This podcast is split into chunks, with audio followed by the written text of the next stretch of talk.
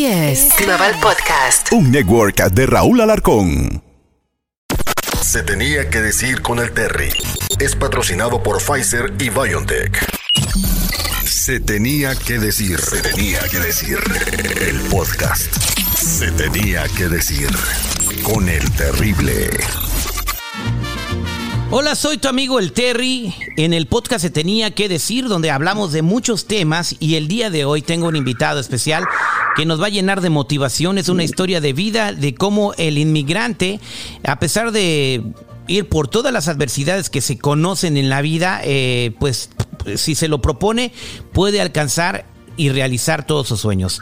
El día de hoy nos acompaña Miguel Ángel Suárez, quien ahora es un emprendedor y nos va a contar su historia. Miguel Ángel, gracias por estar con nosotros aquí en Se Tenía que Decir. Hola, buenas tardes, un gusto. Gracias por la invitación, hermano. Un gustazo. Miguel Ángel, eh, ahora vives en México porque fuiste deportado de, pues, de los Estados Unidos cuando estabas en Estados Unidos trabajando. Te deportaron. Pero vamos a empezar eh, con tu historia.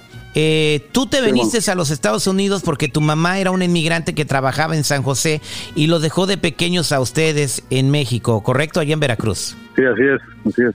Tu mamá llegó a los Estados Unidos. ¿En qué trabajaba tu mamá? Pues mi mamá, yo creo como toda mujer inmigrante, ¿no? Este, ya sabes, los ah, trabajos de servicio, ya era janitor, como dicen allá los paisanos.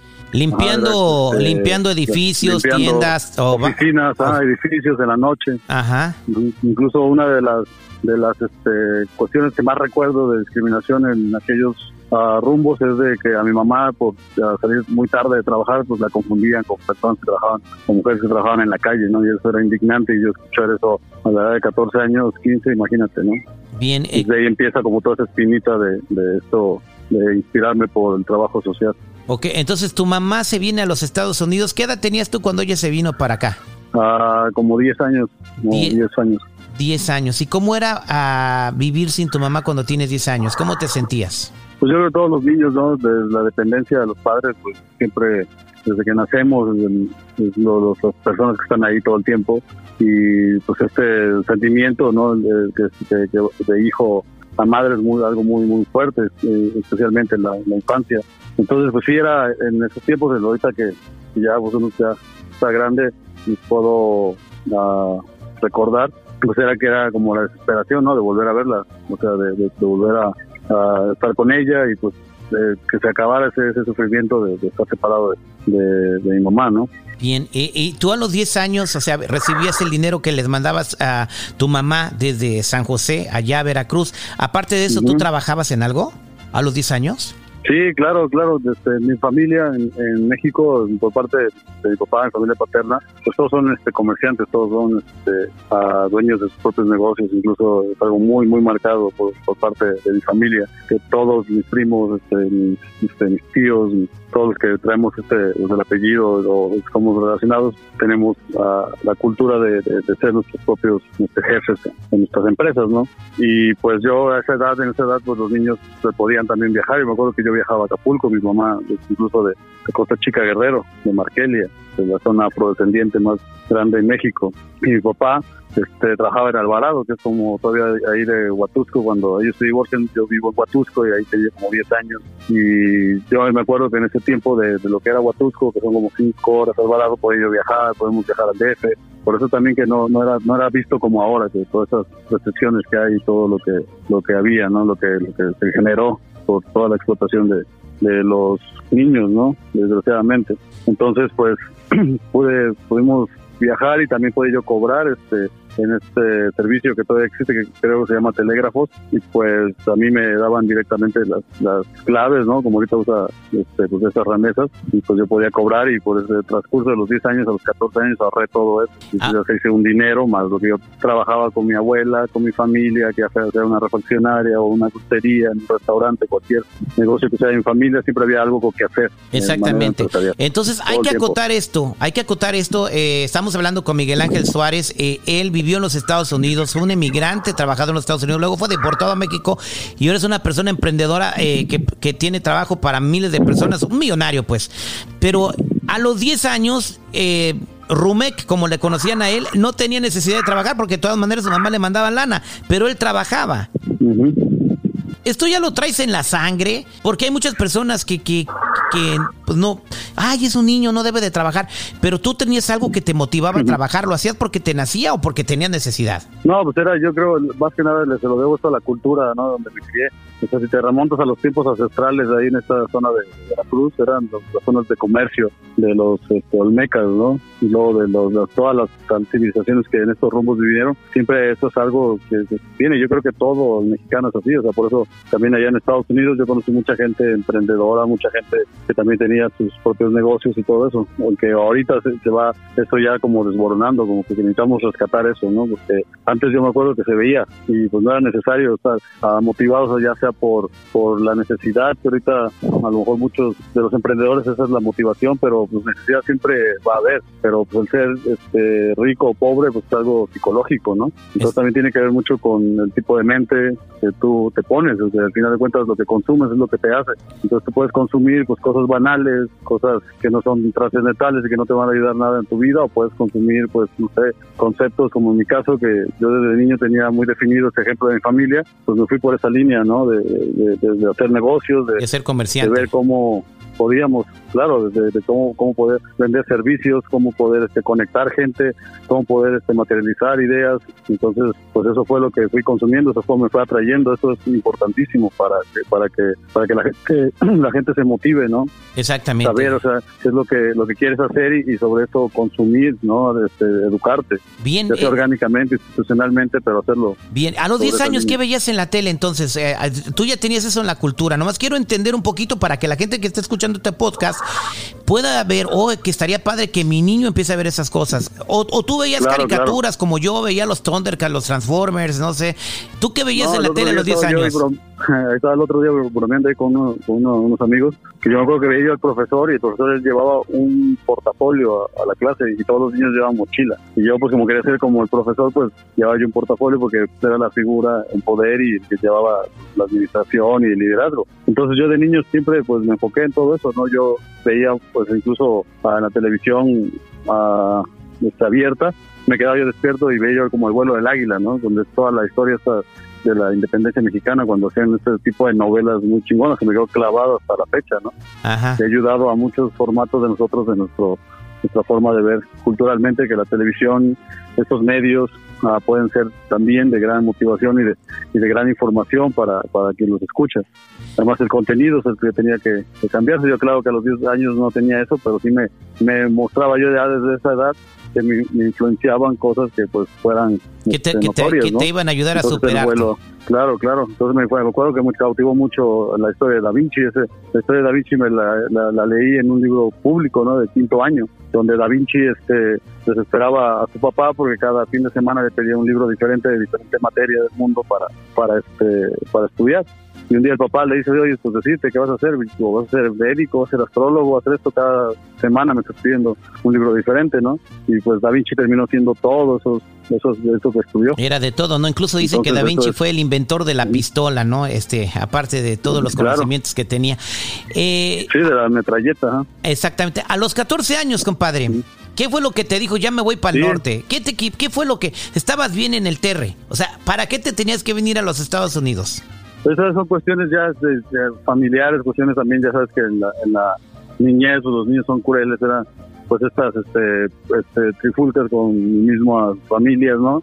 Este, como que te sentías a esa edad, yo creo que los niños pasando la pubertad, pues vas despertando ciertos sentimientos, otras cosas empiezan a traer, pues era esta, pues que yo al no tener pues bajo unos papás que estuvieron ahí al defenderme en situaciones muy, muy que ahorita yo de, de grande veo pues menores, a era como, como que siempre era la culpa sobre nosotros, ¿no? Porque sabes que pasó algo, ah, pues fueron los hijos de tal persona, y así todo el tiempo, ¿no? La misma familia, la misma familia, ¿no? Y ya sabes que nosotros como, mexicanos pues tenemos una cultura pues del bullying muy muy muy cabrona, ¿no? Pues desde los programas esta que, ves el Chavo del Ocho, que nada más están burlando de la gente por su apariencia y una hora pasaban diarios en, las televisoras, ¿no? Entonces, tú sentías, eh, pues tú sufrías bullying por ser el huerfanito, de parte de tu propia familia y de parte de tus amigos. Pues era Ahí te hartaste de eso y te dijiste, me voy para el norte y me la pelan. sí, voy a decir, me voy pues, si, no soy huérfano, si tengo a mi mamá, no, que no está aquí, entonces, ¿dónde está? En Estados Unidos, vámonos, ¿no? Mi hermano de 11 años, yo de 14, imagínate, ¿no? Y ahí nos, pues motivados en eso más que nada y también era el orgullo de que no, pues como pues no pudimos pasar, eran como cinco veces que intentamos, nos deportaban cada ¿Por, dónde se querían pasar? ¿Por dónde se querían pasar, este amigo? No, bueno, pues, primera vez que quedamos por Nogales, ¿no? Me acuerdo y luego que esas vías del tren por Tecate ahí en Tijuana que íbamos caminando por el Coyote, nada más era mi hermano y yo. pues yo, yo lo que hacía nada más era eso, ¿no? Que alguien nos guiara, o sea, nada más desde encontrar el Coyote, llegar, o sea, o sea, hacer toda la estrategia de poder allá llegar, nosotros dos fue toda una odisea. Llegando allá y solicitar estos servicios que suerte tuvimos, ¿no? Que nos pasara algo malo, pero bueno, sí, empezamos por Tecate, por Yuma, por Nogales, cinco o seis veces ahí tratamos de, pasar la frontera y no se podía. ¿Y finalmente cómo se pasaron? ¿Por, por dónde y cómo fue? ¿Caminando adentro de una cajuela? ¿Cómo fue?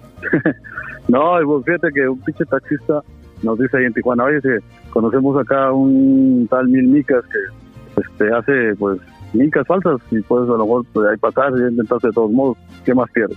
Entonces ese taxista nos llevó ahí con este señor. El señor nos rechaza, claro, al ver que somos los niños, no tenemos un adulto, pero la que se compadece con nosotros es la señora, que sale ahí atrás de él y que cómo nos vas a correr, y que porque andan acá solos, muchachos locos, hasta, Ya le hablamos, no tenemos teléfono pues, para hablar a mi mamá, o sea, no tenemos nada de información, nosotros nada más tenemos dinero. ¿No? Y que era lo que más cuidábamos y pues eso era, fue el, gran problema, que tuvimos un mes y medio a la familia, tanto en México como en Estados Unidos, los que cuando ya se enteraban que nos habíamos ido, pues ahí con el Jesús en la boca, ¿no? Con el miedo a lo peor que pueda pasar. Y pues ya con la con la señora compadeciéndose, compadeciéndose de nosotros fue la que nos le dijo al esposo, ¿sabes qué? Ahora de ayúdalos a, a que pase, ¿no?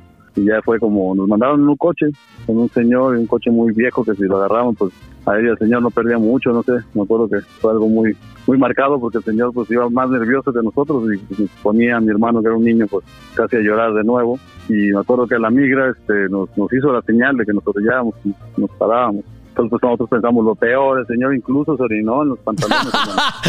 no, y mi hermano, y mi hermano casi empieza a chillar y todo eso y va a un hecha.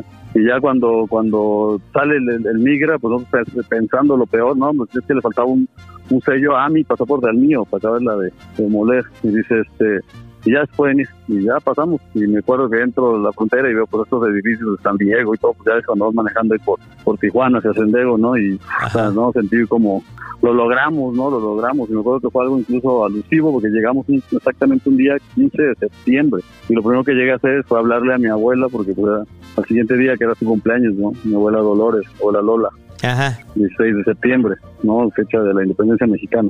Y desde ahí, pero pues ya, llegar ahí y ver la otra parte en Estados Unidos, pues yo creo que la razón que estamos haciendo este podcast también, ¿no? De, que los dos lados, desde, desde, desde mi perspectiva, desde mi, ejemplo, como hasta la fecha, por tener este tipo de, de, experiencias, veo esa dinámica entre entre lo que es Estados Unidos y México, especialmente pues entre los paisanos de allá y los paisanos de acá. Exactamente. Tú empezaste a pues, trabajar con un tío. Eh, cuando llegaste a Estados Unidos empezaste a trabajar en la construcción porque les daban chaste a los morritos de trabajar en la construcción y tú empezaste a trabajar con un tío.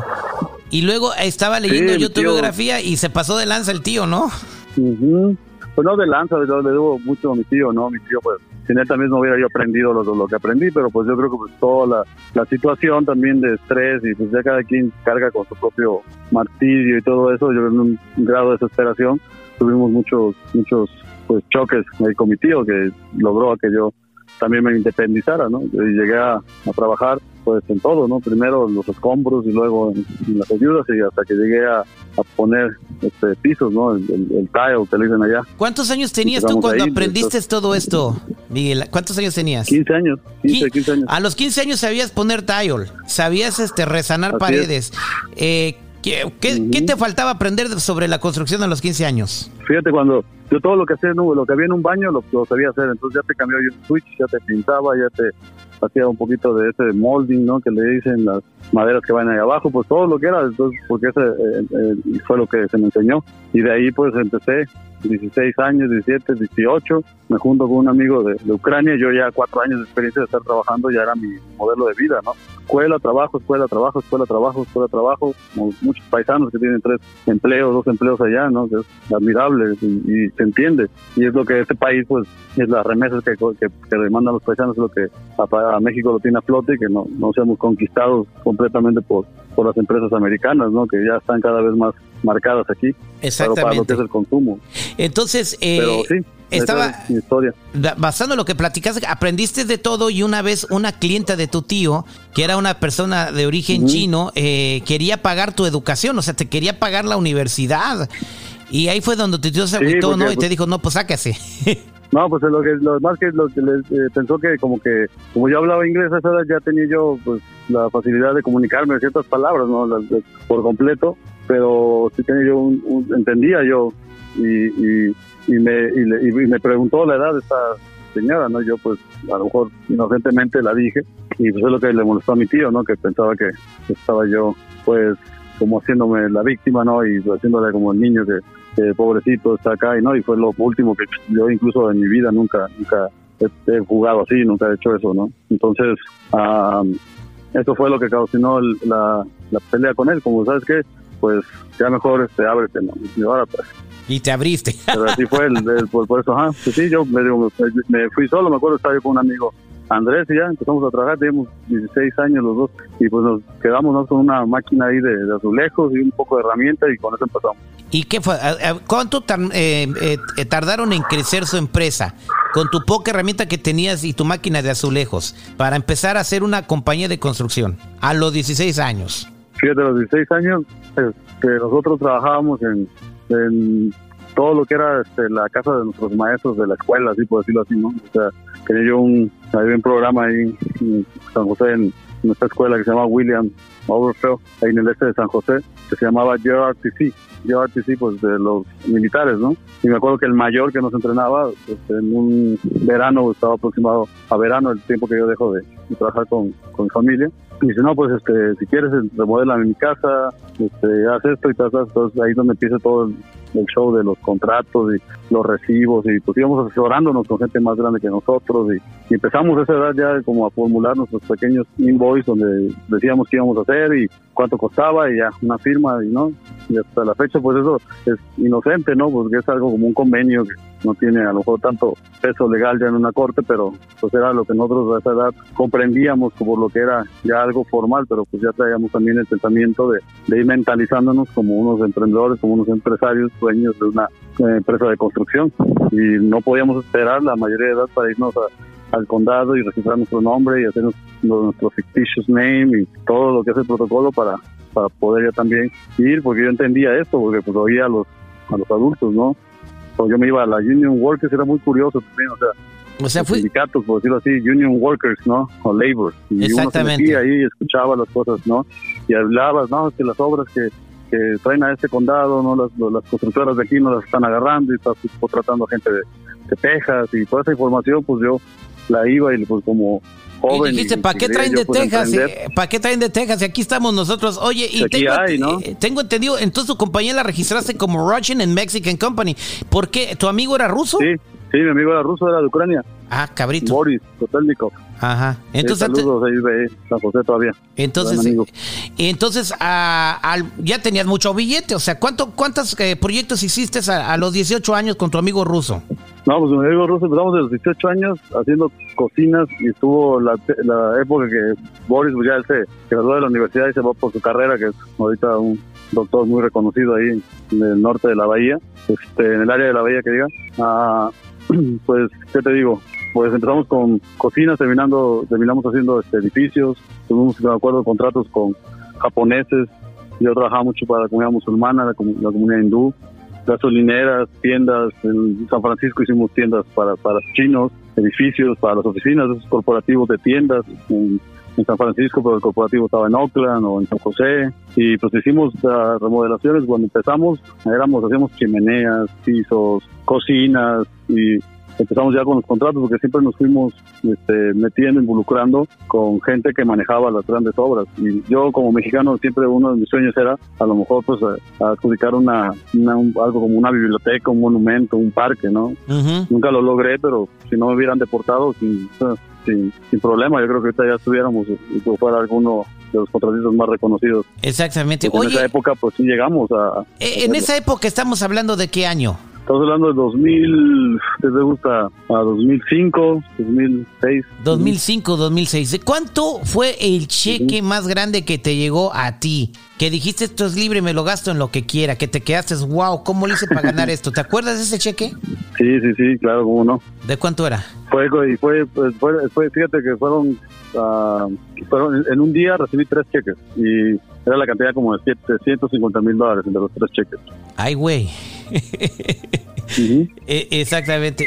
Y, y obviamente ya tu vida estaba realizada, eh, pues eh, no fíjate, Ajá. Cómo se logró y el proceso estuvo muy muy muy interesante. O sea yo lo que lo que hacía es que invertíamos todo nuestro dinero en las flotillas de trabajadores los mandábamos a trabajar diferentes este, trabajos y coordinábamos casi todos los trabajos a terminarlos al mismo tiempo porque así dábamos los precios más más económicos a quien nos este, contrataba. Y pues este, invertíamos todo y lo primero pues siempre el trabajador pagándole siempre su, cheque como debe ser y los materiales los proveedores y ya todo lo que faltaba lo íbamos a recolectar y yo mi nunca lo dejaba en el banco. Entonces, esa cantidad que te acabo de contar, y un día llegué, llegué a casa de mi mamá y la puse en el colchón.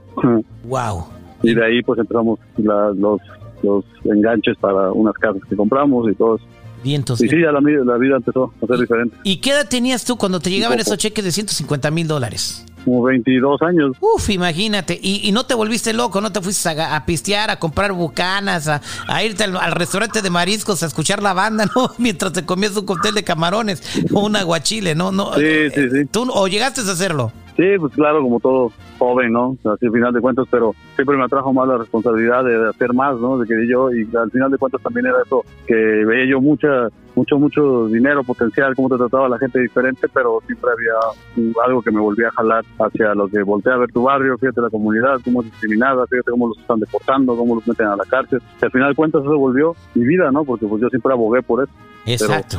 Bien. Pues seguimos acá con las preguntas, a eso vamos a llegar. Platícame tú ¿Cómo, por qué te deportaron, compadre? O sea, ya tenías una vida acá chida, estabas produciendo dinero, tenías una empresa, podías probar en ese país, mire, güey, lo que estoy generando, estoy dando trabajos. ¿Qué fue, qué, hiciste para que te deportaran, compadre? Pues yo este, empecé a, financiar lo que son estas, a, todo lo que son las, las protestas, ¿no? Las campañas antideportaciones o cuando estaban las marchas ¿no? De que deportaban gente. También me empecé a involucrar en el activismo, ya pues en un activismo más pesado. Siempre fui activista, yo creo que toda mi vida en Estados Unidos, porque siempre tuve eh, cenas en mi vida donde pues yo veía una injusticia y, la, la, luché, pero eso fue algo de una decisión personal.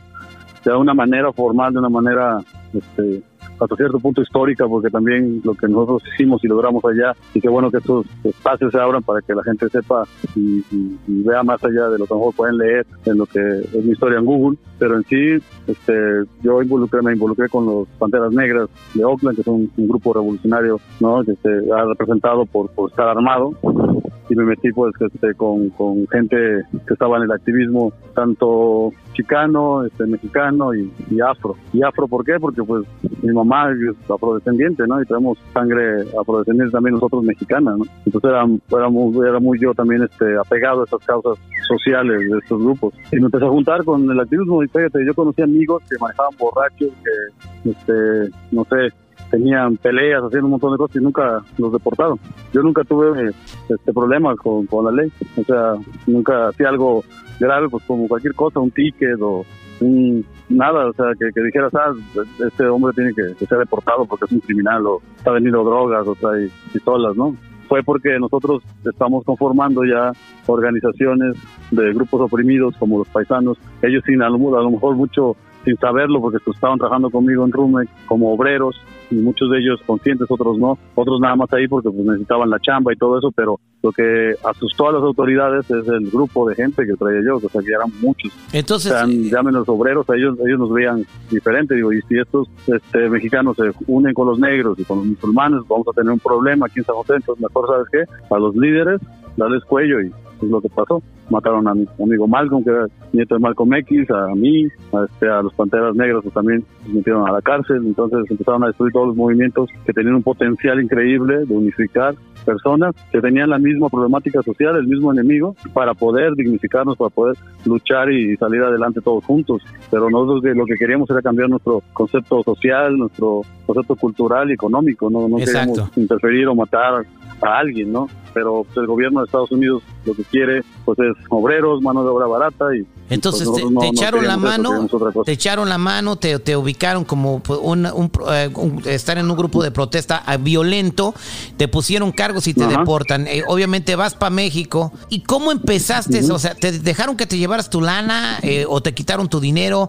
¿Cómo fue tu proceso de deportación? ¿Y qué fue lo primero que hiciste? Cuando, cuando, te, deportan, este, no sé, creo que la metodología es diferente. Yo hablé muy, con muchos paisanos acá, incluso aquí en, en el DF se hizo una comunidad ahí que se llamaba uh, Pequeño Los Ángeles, algo así, y había un montón de deportados de, Estados Unidos, personas que se iban a trabajar a los call centers, a un montón de cosas, pero, y todos teníamos historias muy diferentes, procedían muy diferente, y la mía pues incluso era muy diferente todavía a la, de los demás, ¿no? Pero el caso de, de, mí, de lo que yo, este, lo que me hicieron a mí, pues sí, congelaron cuentas, este, contratos, cheques que tenía yo pendientes, todo te quitan, todo en absoluto. te llegaste allá como llegaste acá con una mano adelante y la otra atrás. ¿Cómo te levantaste si ahora pues, te convertiste en una persona millonaria en México? Platícame, Miguel Ángel. Pues, este, fue algo, pues también igual, de lucha, ¿no? al final de cuentas era el conocimiento, creo que es la mejor ganancia que puedas tener, ¿no? Y, y sí, no sé, millonario millonario, pero también este, en, ideas, en ayudas, ¿no? O sea, no solamente es lo, monetario. Entonces yo tuve que cambiar mi paradigma de éxito. Eso fue lo que a mí me ayudó a mí. Porque la gente que está pensando todo el tiempo en volverse millonario, en volverse rico, es la gente que menos lo logra, porque está usando mucho ese tiempo y esa creatividad. No solamente pensar eso. También cuando el ahorro lo ves de esa manera, donde estás todo el tiempo ahí ahorrando y siendo mezquino y codo y no quieres gastar ni, para un café, pues también no vas a llegar muy lejos, estás muy enfocado en cuidar lo que ya tienes, te vuelves esclavo de tu propia fortuna, de lo propio que, lo propio que tú has hecho. Entonces, pues yo tuve que cambiar todo mi paradigma de éxito. Entonces vi aquí que México era un país multidiverso, era un país cosmopolita, un país que tiene todos los microclimas del mundo, productos, minerales, cultura, y dije, no, esto es la verdadera riqueza de, mi país y voy a empezar por dignificarlo y voy a empezar a exponerlo, voy a empezar a conectarlo y voy a empezar este, a, llevar y crear una nueva cultura de cómo nos ven en el extranjero, porque la manera en que nos ven es lo que hace que nuestros productos valgan menos, que nuestra mano de obra sea mal pagada, entonces necesitamos una reputación internacional y ahí me apegué a eso. Entonces, ¿qué mejor lo que tiene, qué es lo mejor que México tiene para dar? Pues todo, ¿no? Productos naturales, su gente, su cultura. Entonces, pues eso es lo que tenemos que llevar todo lo bueno de México a todo el mundo y cómo vamos a empezar, pues, en los países con más auge ahorita a nivel mundial, que son los países árabes, ¿no? ¿Qué fue lo que hiciste tú entonces? ¿Empezaste a, exportar cosas a Arabia Saudita y a Asia? Sí. ¿Cómo qué? ¿Cosas como qué? con mis compas, con mis amigos, este, en Arabia Saudita vi un amigo que había abierto una cafetería a nivel este, Emiratos Árabes y este amigo es el hijo de, un rapero muy famoso ya que se llama Tupac. Ajá. Un rapero. Sí, como no, Shakur Tupac, ¿no? sí, como no, una leyenda de la música aquí. Entonces, ¿es tu compa ese, ese, ese, el hijo de Tupac es tu compa? Sí, así es, Mutas Bell Shabbat se llama, Ajá. el grupo de los Aulas, ¿no? Ajá. Entonces él este, eh, se convierte al Islam completamente, deja lo que es el mundo del rap, por todo lo que el rap se distorsionó después de la muerte de su papá, y ya este, él entra a lo que es este, pues el comercio, ¿no? Se mete al mundo del café, junto con el hijo de Bob Marley, el hijo más grande de Bob Marley, Rohan Marley y con ellos crean un, movimiento que se llama el Movimiento Consciente de Café, donde este, incitan a la gente que vean las condiciones del productor y que apoyen por medio del consumo de los productores, o sea, directamente a los productores. Entonces ellos lo que hacen es promover y exponer la vida de los productores para que la gente se concientice y pueda este, consumir estos productos, ¿no? Entonces yo empecé con este legado aquí en México, empecé con la interacción de traer Marley Coffee a México, de interactuarme con, con este Muta, que es el hijo de Tupac, y todos este, estuvimos este, viendo todas las tendencias de mercado en México y es como empezamos a, mandar café a Emiratos Árabes cuando no había una ruta de comercio. Desgraciadamente todo tenía que pasar por Estados Unidos o por algún otro país.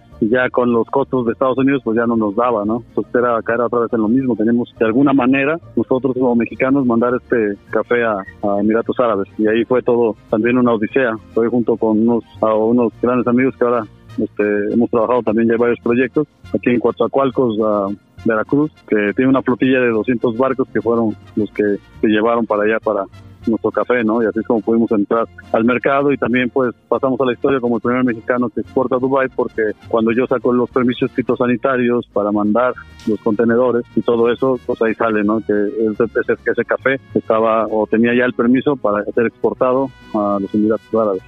y la Cámara de Comercio, pues es como me dan el reconocimiento como el primer café, pero yo no, no lo hice con esa intención que quería ser el primer mexicano y nadie, incluso ni, sabía, ¿no? Incluso yo había escuchado eh, hasta gente del mismo gobierno. Tú, tú nada más estabas correteando la chuleta, nada más estabas correteando la chuleta, pero bueno, eh, eh, tu compañía se llama Rumec y, la constructora está al mando de tu hermano Miguel Ángel que se quedó en Estados Unidos y bueno, así es como un emigrante llega a los Estados Unidos con una mano delante y otra atrás, lo deportan y se convierte en millonario también cuando llega a su país de origen, en este caso México. Miguel Ángel, tu historia es una historia que inspira a muchos. De verdad espero que la gente que está escuchando se tenía que decir con el Terry eh, pueda llevarse algo muy positivo de, lo que nos platicaste el día de hoy.